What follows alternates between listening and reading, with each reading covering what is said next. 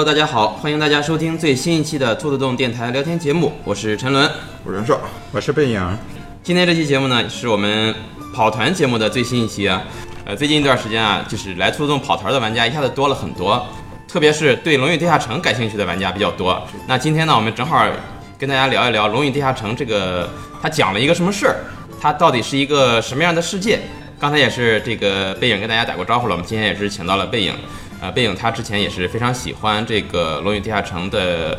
背景故事，呃，也看过一些小说。待会儿呢，由这个袁绍和背影呢跟大家一起讲一讲这个整个《龙与地下城》的一个世界观的设定。呃，我呢就跟大家一起啊来学习。那咱们从哪开始呢？我首先在正式讲之前，还是先解释一下我们马上就会说出的大概几十个错误到底是为什么？因为呃，《龙与地下城》我们也知道现在已经出到第五版了，嗯、从六七十年代的第一版一直到现在，它每一代都会出新的规则，然后每出一次新的规则呢，它就会出一次新的这个世界设定。而且呢，我们也知道《龙与地下城》它并不是一个单独的世界观啊，有这个像现在电子游戏可能用的比较多，这个贝伊旺国度啊，还有克莱恩啊，还有这个艾伯伦啊，等等等等，不同的世界观，不同的设定，每一个设定呢都有自己的这个背景故事。所以呢，过会儿我们如果说啊说的不对或者不符合规则，或那有很有可能是因为我们看了这个假的这个 看看了陈旧的书籍，对，或者就是我们这个记忆发生错误了，你就不用把它太当真，就当做我们就是在吹吹牛逼，闲聊。嗯、对吧？就是可能这就是你在某一个就是鸟不拉屎的小酒馆里听一个不知道从哪个世界传送过来的人开始给你讲哪个世界哪个世界怎么样，其实这里边可能一句话都不是真的。袁绍刚才说了这么多，就是想给自己甩锅。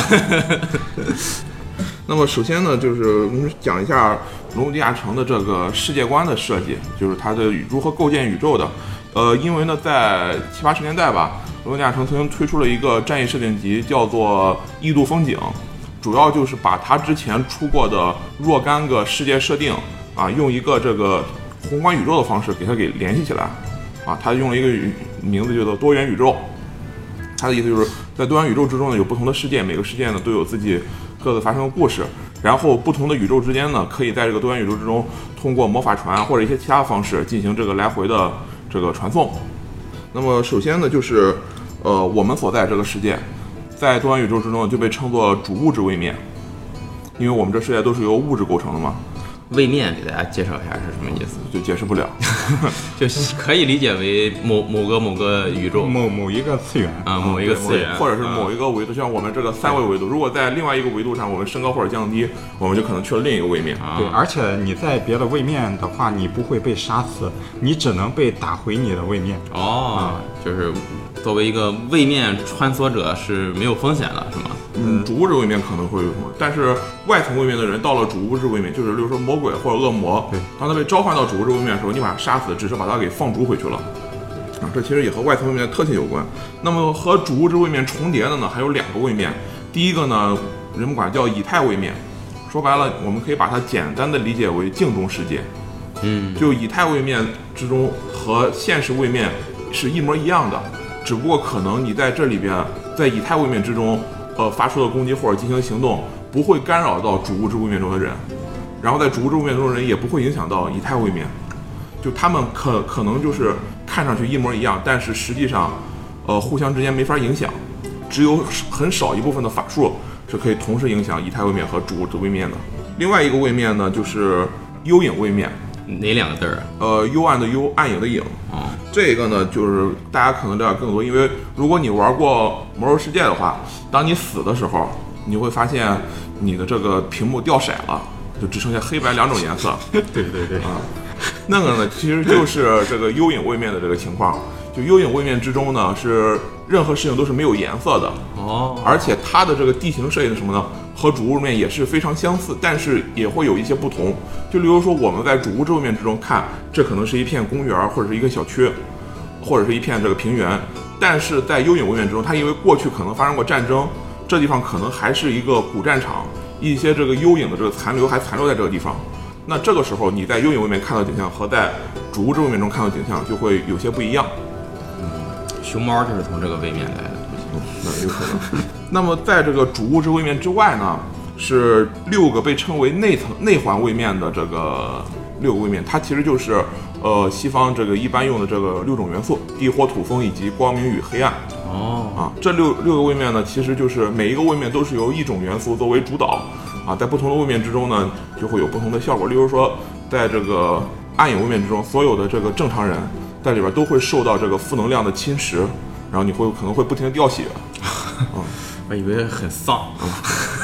那么在正正向位面之中呢，也不一定是好事啊。在正向位面之中呢，你可能所有的伤口都会被正能量给这个刺激，然后治愈。但是你在这那里面待的时间太长的话，你体内的这个各种变异以及癌细胞，它也会疯狂的增长。哦，而且它的增长是比你正常恢复速度要快的，所以到最后你可能就四五个这个肿瘤从你体内破土而出，然后你一下子就变成了四五个人。内环位面之外呢，就是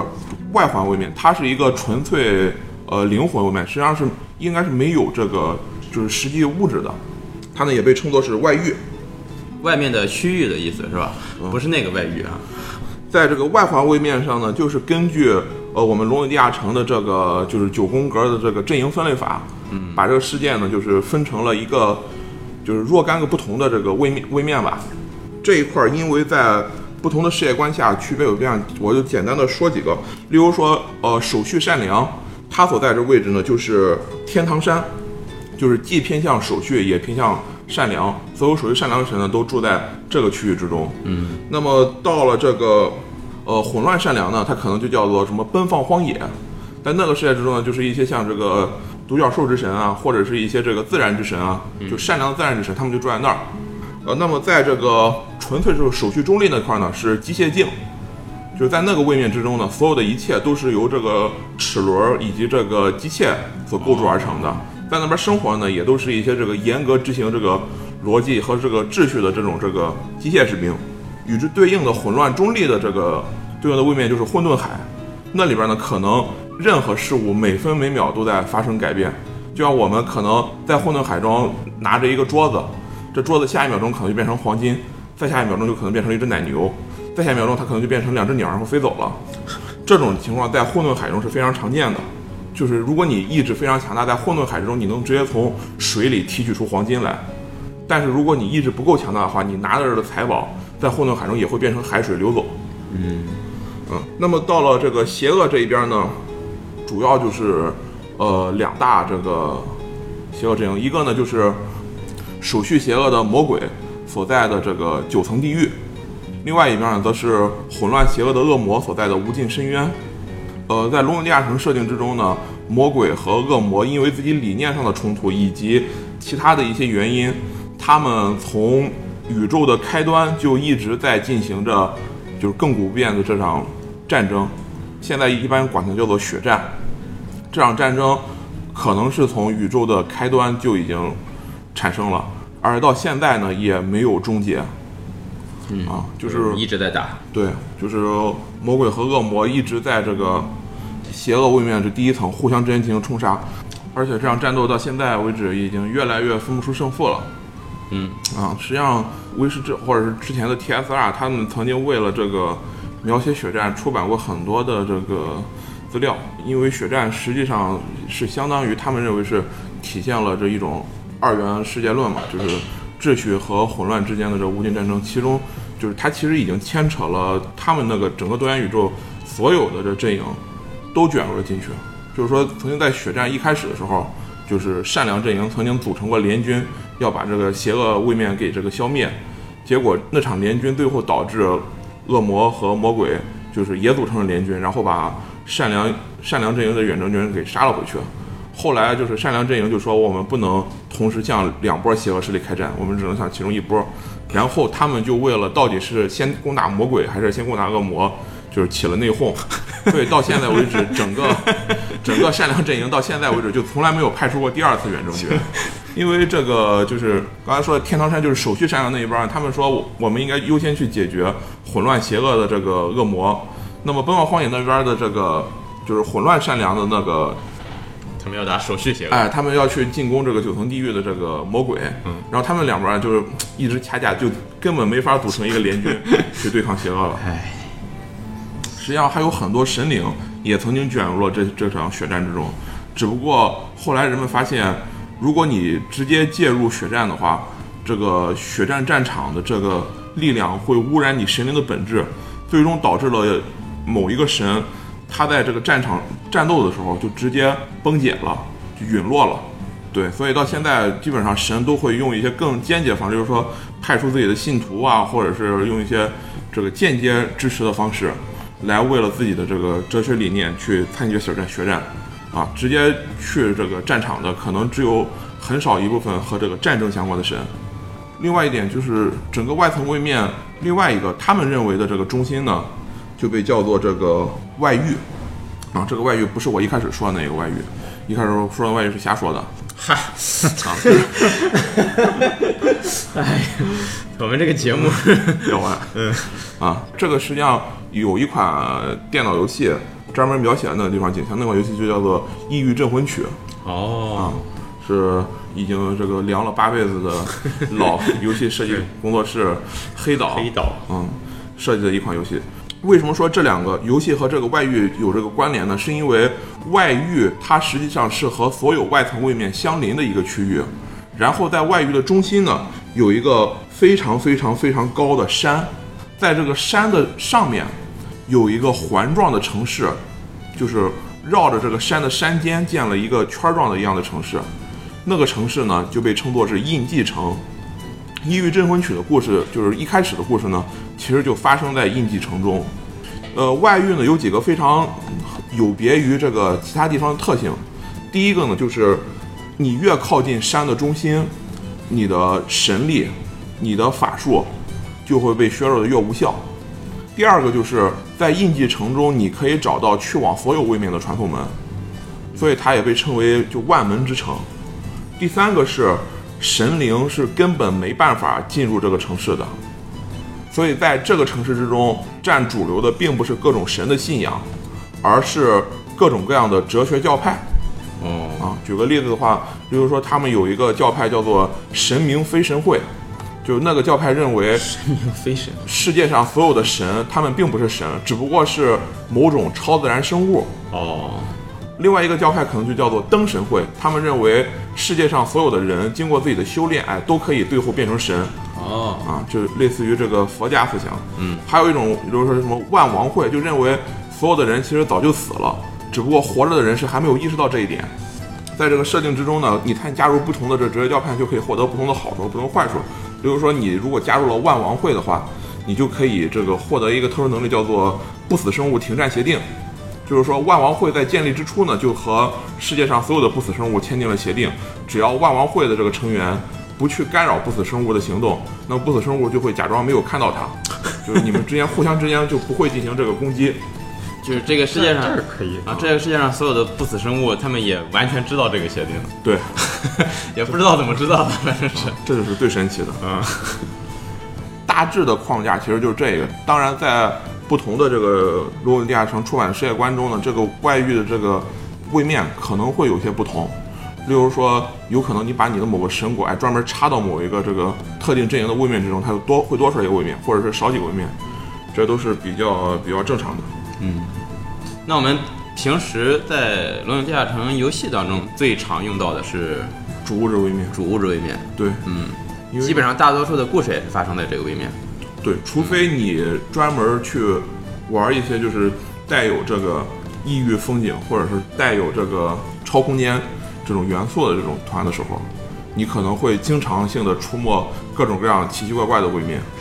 那我们平时在跑团的过程中，最有可能接触到其他位面的信息的剧情会是什么样子呢？比如说呃，，举个例子的话，例如说，你可能会在四到六级的时候，嗯，或者是六到八级的时候，嗯，就是开始遭遇发现就是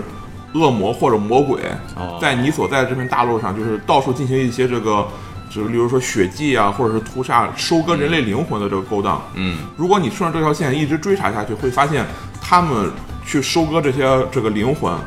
基本上目标都是为了满足就是血战，就是为了他争不惜命。因为我们知道恶魔和魔鬼他们大部分是没法生育的，他们增加自己后备兵员的手段，其实就是在主物质位面收割灵魂，然后把这个灵魂带回他们自己的位面。邪恶的灵魂在这个不管是在地狱中还是在这深渊之中，都会变成就是最下级的这种这个恶魔的蠕虫，然后他们之间再互相吞噬，就可以成为一些次等的这个恶魔或者魔鬼。哦，然后再随着他们这个战斗，他们会一步一步向上升级。而如果你把一些善良人的位面直接带回去，然后经过这个改造的话，可能一步就能形成一些比较高等级的魔鬼或者恶魔。那《龙与地下城》还是一个劝人向善的 这个游戏所以说，在你到十到十二级的时候，就是你可能会沿着这条线一直跑下去的话，在十到十二级的时候，你就会啊、接触到血战的这一小幕。嗯，你可能会去，例如说去往印记城，然后去调查你某个朋友灵魂的下落。这个时候你就必须前往这个外域，然后不停的去寻找到底是谁把你朋友的灵魂给带走了啊，然后你怎么把他追回来？因为这个灵魂在外域其实是一种比较通用的货币。啊，就是灵魂宝石，它里边封印了若干个灵魂，其实就有若不同的价值。嗯，啊，说到这儿，其实可以说一下，在外域之中，他们的这个货币体系其实是略略有别于我们主物质位面之中那种金银铜币的体系的。呃，他们当然也用金银铜币，但是他们的这个称呼就会变得不一样。最便宜的这个铜币，在这个外域之中呢，他们就不会管它叫做铜币，他们呢会把它叫做绿饺子，是因为使用铜币最多这些这个外域的那些生物，大部分手上呢会分泌一些带有酸性的这个汗液，所以说所有的铜币在经过他们的手之后，氧化了。哎，就会长出铜绿。所以说，在外域流通的铜币总是长满了一层很厚的铜绿的这种状态，而银币呢，大部分的这个外域居民呢会管它叫做毒鳌，每个叫黑饺子。这是因为银子对于这个外域的很多魔鬼和恶魔而言，是他们接触之后是会感到疼痛的，哦，所以他们其实是非常不愿意使用银币的。嗯，所以说在外域，如果你跟一个恶魔做交易，或者跟一个魔鬼做交易，你把这个银币给他，他会认为你在这个侮辱他，就可能会给你揍一顿。看来在这个西方奇幻当中，银子还是挺有价值的，对，嗯驱魔的作用很大。啊，值得一提就是，正是因为这个原因，所以说邪恶位面的生物，他们使用另一种货币取代银币，他们管它叫灰冰，实际上是从地狱的熔岩之中开采出来的金属钨哦，啊，因为我们知道钨的这个熔点很高，然后也很硬，嗯，然后它的价值大致就相当于一枚银币的价值。哦，那么金币呢，在外域之中就会被称为灾币，因为这玩意儿总是会给人带来这个灾难。另外一个就是更高一层的货币，就是白金币，在外域呢被人们称为这个天堂币。嗯，因为白金的产量最大的地方就是天堂山。哦，值得一提的是，呃，善良位面的生物会认为管白金币叫天堂币是对善良位面的侮辱，为什么？因为他们认为天堂山不应该和就是钱这么这这种东西哎挂上关系。啊，另外呢，在不同的这个位面之中，也有一些当地的货币进行流通。例如说，在这个印记城里面，一种名为这个莫比乌斯币的这个银币，就取代了正常的银币。它实际上就是把银子的这个断成一条莫比乌斯的环，啊，然后来表示印记城。这个钱币在印记城中可以当做就标准的印银币来用，但是一旦离开了印记城，它的价值就会下降，因为它下降也对，因为它中间是空的，它没有一枚硬币那么 一枚银币那么沉，哦，它不是把一枚硬币融化了，然后再给对，它是和一枚枚银币一样大，哦，但是中间是空的，对。一个莫比乌斯环。对。而像奔放荒野之中呢，他们就使用了这个松果去当做货币，对，然后我记得好像是说，在奔放荒野之中，这个规定了只有某些人可以在地上捡钱，其他人是不能捡的。当然，这个松果币也只在这个奔放荒野那一个位面之中这起作用，除了这个位面，其他人都不承认这东西具备钱的价值普通的松果。啊、而在机械镜中呢，他们就使用一个标准的这个钢的立方体当做钱币。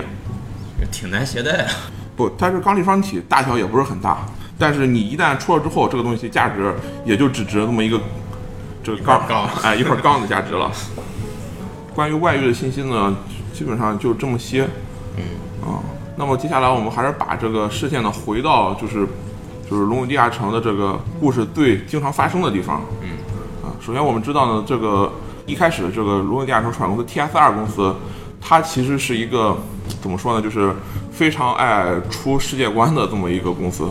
在这么多年的这个游戏出版中，它其实开发了很多很多个这个世界设定集，卖了好几波钱。哦，啊，所以呢，我们这一次呢，只能节选几个我们了解比较多的世界他跟大家做介绍。没卖多少钱，然后就倒闭了。被他不是被被威士士忌啊被威士忌收收购了，反反正混不下去了。嗯因为不，但是他在八九十年代的时候吧，就是威士忌的时候，他还是做了一定版权运营。你像，至少他把《被遗忘国度》这个什么，啊，对，给给人啊卖了卖了应该卖了不少啊。那么首先我们第一个讲的就是克莱恩世界，它也是我们现在看到奇幻小说《龙枪》啊，《龙枪编年史》就是小说角色所在的一片世界。嗯，这个小说背影是不是看过一些？看过一点儿，但但是，哎，我们有关于克莱恩的团吗？没有，对，因因为在平时很少见到，因我我们平时跑的都是这个被遗忘的国度，然后里边的这个费伦大陆的团是吧？对，嗯，然后这克莱恩，在我接触的时候，就是在书店里接触的龙枪，然后龙枪编年史，因为因为当时就没看过这种书，然后看了，哇靠，里边又有火球，又又有长枪屠龙，感觉第一次接触啊西方对奇幻，真真爽！我靠，当当时因为他的书的封面上就写了他是 TRPG，然后什么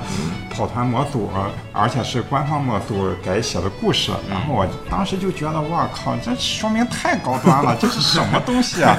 哎，现在现在才发现它其实就是官方的跑团记录，对啊，对官官方战报，而而且当时就是说。说实话，《龙枪编年史》的文学价值还是挺低的。它挺低的这个文学价值甚至是低远远低于我们我们自己写的 真真真的是没什么意思。我靠！然然后他可能这两个作家，然后。在写写完《龙枪编年史》，在写《龙枪》的时候，可能就是文笔有了提升。哎哎，文笔有了提升，然后写多了，嗯呃，关关于这个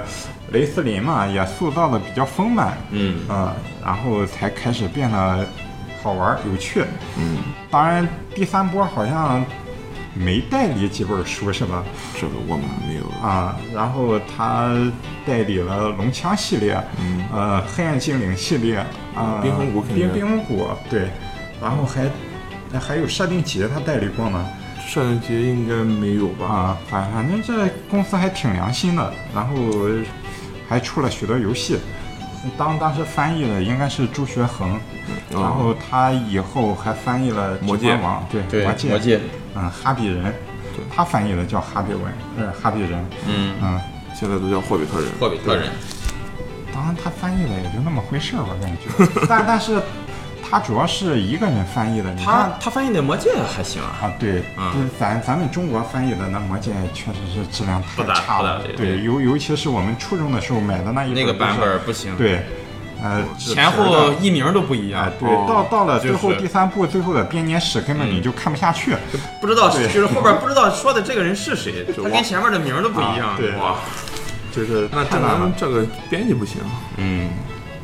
就是多人多人翻译，然后编辑不校对。但是后来又再版了，我记得国内。那个啊重新翻译叫什么译译林啊译林出版，那个好像版本还行，译林买了朱学恒的版权，然后哦。出了一版还是两版之后，又用了一个叫邓婉佳的，然后然后又用了他的，包括这个精灵宝钻，嗯。然后还有这个、哦，精灵宝钻啊，啊，我那时候还想买着，还没买，挺好，精灵宝钻信息量挺大的。那不就写的就是之前的事儿是吧？对就是个上古编年史啊。对。啊，啊，对，我们继续回到这个龙枪啊，在这儿我们可以插插播一条广告，这个是免免费广告，给这个这个上海的这个老谢打一个广告。嗯。啊，他的这编写的《出龙志》呢，这个每一步都送一个这个龙枪系列的这个模组，啊，就是当年写龙枪的小说他们人所跑的那一套模组。我们后来玩过的不少都是从他那边拿的，是吧？呃，但是我们没有玩，我们反正没有玩过这个龙枪那一套模组，啊，啊，用过他出龙之上的好几个小模组。嗯，其实相相比较这个和大家聊这一个嗯。龙枪的设定啦、世界观，然后我倒是很想就是和大家谈谈这个龙枪，然后包括《龙与地下城》的前世今生，啊。因为因为这个《龙与地下城》吧，说实话，在我们这个时代已经玩的人不多了，嗯，因为包括我们兔子洞是吧？然后来跑这个龙 龙龙与地下城的真是少之又少。嗯，呃，你你像这个新入坑的跑团玩家，他们就是说像一张白纸一样，他们可能就是纯粹为了玩儿。你给他们龙与地下城了，或者现在的 PF 了，是吧？或者什么 COC、TOC，他们都玩得很开心。而且这个《龙与地下城》，说实话，真是太复杂了。刚刚才我跟着袁绍，确实我现场学到了好多好多东西。《龙与地下城》它的 old school，对对？对对，old school，对，就是它的复杂其实是个门槛儿。它其实诞生于那个那个年代，所有游戏都很复杂。嗯，你不管是当当时都是一群宅男做的，然后呃买的第三波《博德之门》里边带的游戏说明书，我靠，拿出来现在就是一本设定集，就是这么厚，然后 这么大的一本册子。大家看一下背景这这么比划的，这 么这么厚，这么大，哎，啊，然后其实当时我玩博德博德之门的时候吧，也向身边的很多朋友都推荐过，然后所有人都是止步于创建人物，哦 也也就是说我们我们现在说的建人物卡，我以为是离开珠宝，没没有没有，基基本上，呃，在建人物的时候就被劝退了。对，因为你不知道该怎么点，不知道该选什么职业。说明书那么厚一本，你很你很少有人就是说去啃一遍这个说明书，然后再再去创建人物。博德之门我当时一一一直没玩儿啊因为当时博德之门特别火的那个时代，当时我买那个大众软件嘛，啊。啊就吹爆了博德之门，呃都都牛逼大软那怎么说一帮编辑，你你我玩《博德之门》的时候，大约是上初中，然后两千零一零二年的时候，嗯，然后你像当时在我这个年纪接触电脑，可能就是呃玩过的 RPG 就是。《仙剑奇侠传》啊古龙国内就天侠传》对对，国内啊这种一本道的游戏，对对对，啊，然后再有就是红警啊之类之类的，嗯，没有金庸群侠传，啊有啊有有有，就就是还有剑侠情缘了。我的剑剑侠情缘当时做的就跟这个暗黑破坏神一样，它是仿暗黑的嘛。剑侠情缘二，啊对，嗯然后 ARPG 人。我靠，你就没玩过这种游戏？你啊，我第一开始玩《博德之门》的时候，呃，首先是被他的画风给感，呃，就是打动了，就是他他的画风还有就是二 D 俯视角，不是啊，对，四十五度，对，然后还有他的美术风格，到现在我觉得都不过时。啊，当然，你就说他拿到现在来说，就是分辨率太差了。然后，但 但是他的美术我觉得还是挺好的。到现在这个这个游戏现在其实是有 iOS 高清重置版的，呃哦，高清重置版我倒没玩，但是就是老版的话，你如果把它拿出来，就是。自己能脑补一个，给它打一个高清补丁的话，它它的画面，呃，美术风格啦，真真的是拿到现在的游戏来说也是第一档的。嗯。我那时候就是想想玩嘛，看大众软件吹的特别牛逼，但是那时候玩游戏主要买盗版光盘，啊，就没有没有没有卖的，有卖的，新华书城应该有。哇，嗯，那那我那时候可能是，那我还稍早一点嗯，对你你是上一个 是吧？上一个世界的。就是找不到卖的盘，包括那个时候的后来的冰封谷、啊，对。无。冬之夜。冰封谷是比它更早一些，但是都是同一时期的吧？冰封谷要比博德要稍早，然后无冬之夜要比无冬要稍晚，因为无冬之夜就已经进化到无无三冬之 D，夜，对，当时在 E 三上也是大出风头，因为无冬之夜，它当时牛逼就牛逼在一点儿，它有一个叫做城主模式。啊，然后就是战役编辑器，你可以当做一个地下城主，然后编你的一些模组上传到网上去，然后如果有同样你们的跑团爱好者，也可以把他这一个战役给下载下来，哦然后你们一起联机玩儿。当然，这一个模式呢，在现在一一款叫《神界原罪二》里的游戏里面 又被对复刻出来了还有了啊！对，龙枪其实龙枪编年史它讲的就是一些呃很复古，你像在我们那个年代。啊，就是不不是我们那年代，就是包括我们现在跑的团儿，都是啊，在小酒馆儿遇到几个几个志同道合的英雄，说要去哪儿，然后呃冒险，对，啊就就这么个模式。对，就是招人儿，嗯然后买装备，然后历经千辛万苦，最后把龙给推倒了。啊说实话，我只看了第一部叫《秋木之巨龙》吧？啊，对吧，它是秋冬春，呃秋秋春冬春夏，秋冬春夏没有夏，有夏，后来夏夏宴之巨龙是独立的一部，然后它不属于龙枪编年史。我操我我是知道很久以后出来的夏，是吧？啊啊啊！然然后还有《龙强传奇》，《龙强传奇》当然那时候就是专门写了雷斯林嘛。哦，龙强传奇专门写雷雷斯林，雷雷斯林他很膨胀，然后他最后当了神，对他当了神，他成神了，对吧？对，啊，嗯，因为当时我觉得雷斯林这个人物在里边塑造的还挺挺对他就是一个从小很瘦弱，嗯，然后所所以说他只能当法师，他哥哥卡拉蒙很强壮，他当了个战士对，很俗套的一个剧情他和他哥，然后。还有史东，还有你们刚才说的金月，呃，最后推到史到东是个圣骑士是吧？对，在在他们团里面也是比较正义的一个化身，嗯啊所以说他和雷斯林合不合不来，对，啊雷斯林应该是偏向于比较对，自我为中心后后。来雷斯林和他们散伙之后自我膨胀，然后就要和这个暗黑之神塔克西斯是叫是叫塔克西斯，然后决斗。决斗把他杀了之后，自己成了暗黑破坏神，然后就把迪亚波罗，啊，对，毁灭了，嗯，就就把世界给毁灭了。然后他的哥哥还有一个半圣人盗贼叫泰斯，好像是，嗯然后其其实他已经毁灭世界了。然后他的哥哥和半圣人就接受了哪个大法师的委托，然后。穿越到未来，我靠！发现他的弟弟是把世世界毁灭成这个样子了，不行，我要再去再穿越回去，然后 再穿越到过去去救对他。对这个劝他的弟弟，最后给劝了，哦然后雷斯林就放弃了和塔克西斯决斗，然后就拯救了世界。让他最后就又放弃了重生的机会呗。对，呃，所以说雷斯林他内心还是有一丝的这个善。对善在里面。我觉得他反正对雷斯林琢磨挺多，就我看的，就是，而且说实话，这个小说当时啃得我很费劲，很难受，嗯，啊他对因为就是刚才电影说的那个，他文笔实在是太差了。他他就是流流水账的这对。个 跑跑团战役记录。吸引我的，说实话只有设定部分，对，就是里边说，比如说。它是一个高模式对，为什么为什么说这个法师使用魔法特别困难？因为他用完法术之后就立刻会忘掉这个对他法术，他他要休息，要要休。息。哎，就是啊这些这些设定，我觉得还挺。这个用完法术会忘掉，到现在依然是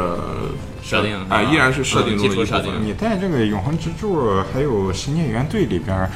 记也是要法师要重新记忆的。嗯，那他们那在永恒之柱里会每天那个记忆自己要用什么法术吗？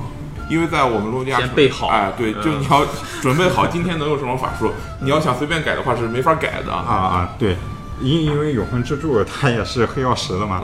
它基本上就是一个高清的博德之门三。哦，呃，如果大家喜欢看这一个被冤枉国度书籍的话，可以就是黑暗精灵。呃黑暗精黑暗灵，精灵，我觉得其实写的还崔斯挺好。特入门。啊，啊，因因为这一个他写的比较接地气，哦。而且我觉得主要是什么，他就一下子把一整个就各种各样信息设定一股脑塞给你，你第一次看的时候觉得就特别有意思。对，黑暗精灵系列它讲的是崔斯特如何就是反叛自己的家族，然后走出就是幽暗地狱的故事嘛。对。哦它里边就是介绍的这个就是城镇文化，就黑暗精灵它自己的文化也好，还是说各种各样的种族也好，我反正记得我当时看的时候就越看越激动。萨尔瓦多他写的这一个黑暗精灵，就是比较偏向于我们我们的武侠侠，对武侠小说，它的魔法成分其实很少，因为呃，在所以说魔索布莱城，男的他一般不学法术，他学法术，他学的很少，男的一般都是格斗，嗯啊，然后他是摩索布莱城，他是一个母系社会，因为黑暗精灵是他的那个主神是卓尔啊对卓尔是个女神，然后他就规定嗯男男的位置就要很低，对，然后所以说男的一般都是干苦力活，然后当小兵，对女的嘛就是在法师或者是牧师，对当法师当牧师，就有前途的当牧师，信仰黑暗诸后的牧师是邪恶的牧师，对，哦，就是有前途的当牧师，没前途的当法师，对。然后男的就有前途的当法师，没前途的当战士，啊，摩索布莱城呢，呃，它是一个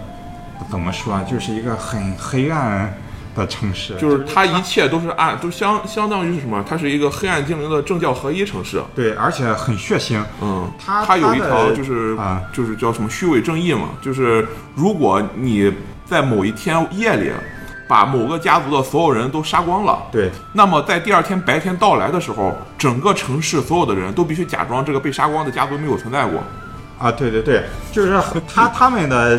议会是其实是排名前八的。对，排名前八的家族，一个人抽出来一个主母，他他们的家族首领都是个女的，叫主母。对。然后他们这八个人组成一个议会，来商然后他。们好像有六十多个家族，嗯。然后当时崔斯特是他们家族是排第十，嗯然后开场不久他们就把第四给灭了，所以说。呃，整个都往前移了一位儿，第四以上的他们就排第九了，他们就差一位儿就能排第八，就能有话语权。对，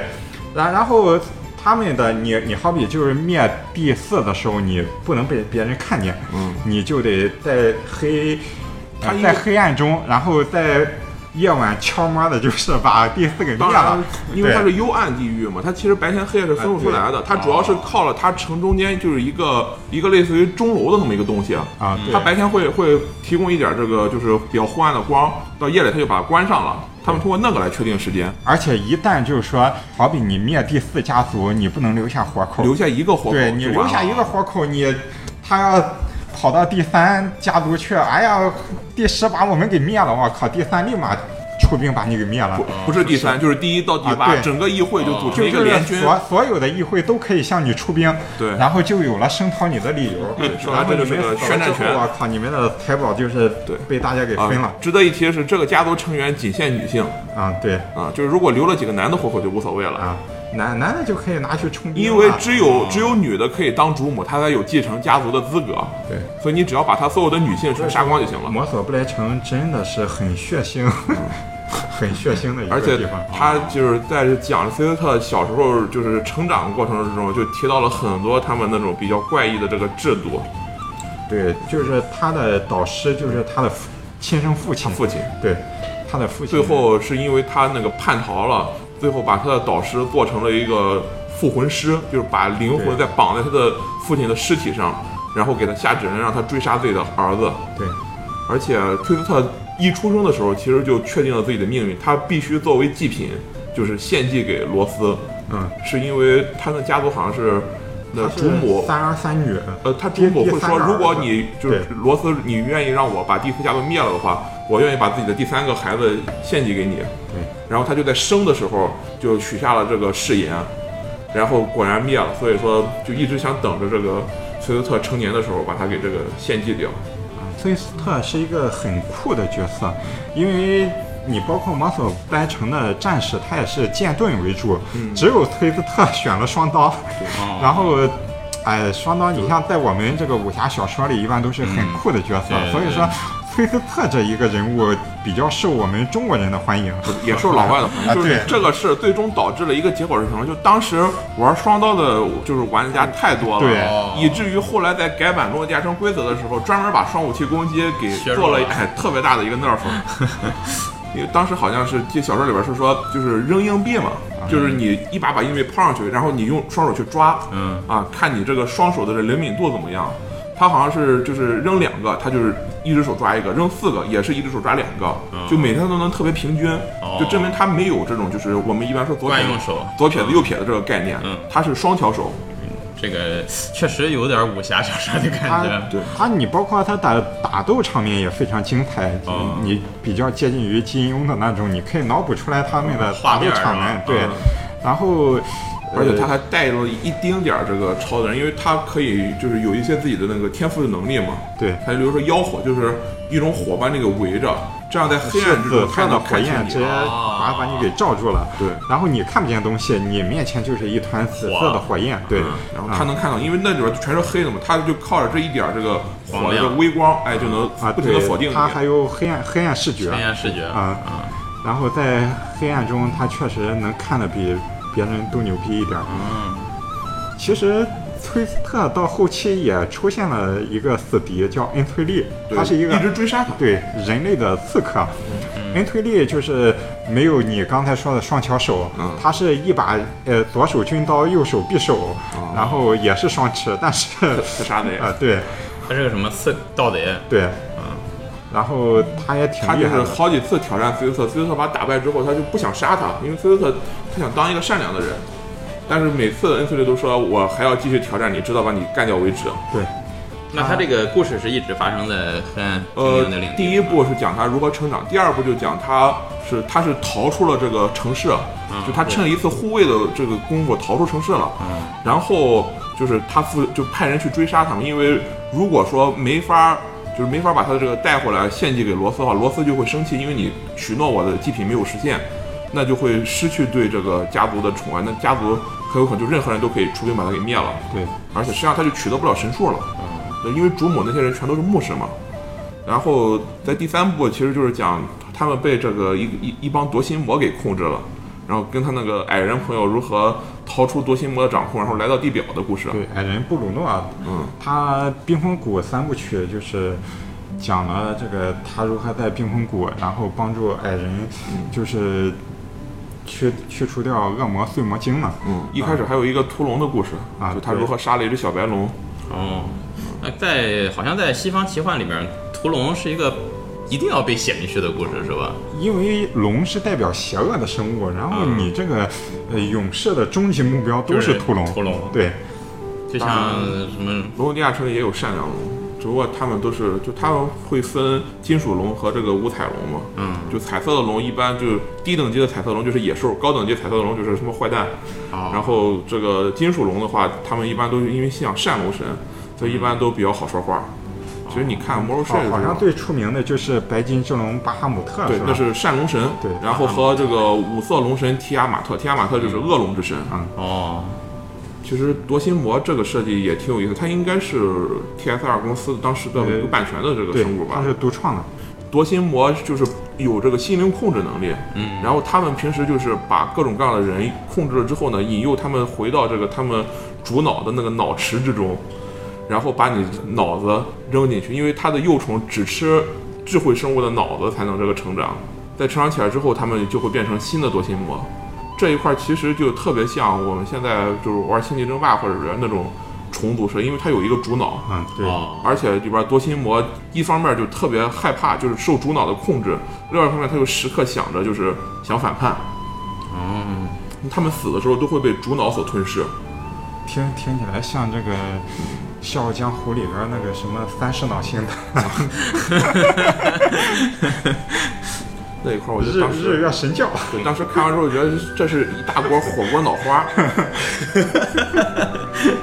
记得以前还说什么，就是什么疯牛病可以让你的脑纤维化，说这只要有一个人得疯牛病进去，这一锅脑花都在全完了哎都得变味儿。因为被遗忘国度的设定其实它是非常非常长，就是刚才我们说的是黑暗精灵这一段吧，嗯，黑暗精灵只不过是被遗忘国度很小一块区域的一小段故事，嗯，然后你你例如说我们在玩《博德之门》，它其实讲的是圣呃圣者临凡之后，就是巴杀戮之巴尔吧对，他不甘心自己就是他是一个神嘛，他不甘心自己的陨落，于是在他陨落之前就和很多凡人交配，然后生下了神子。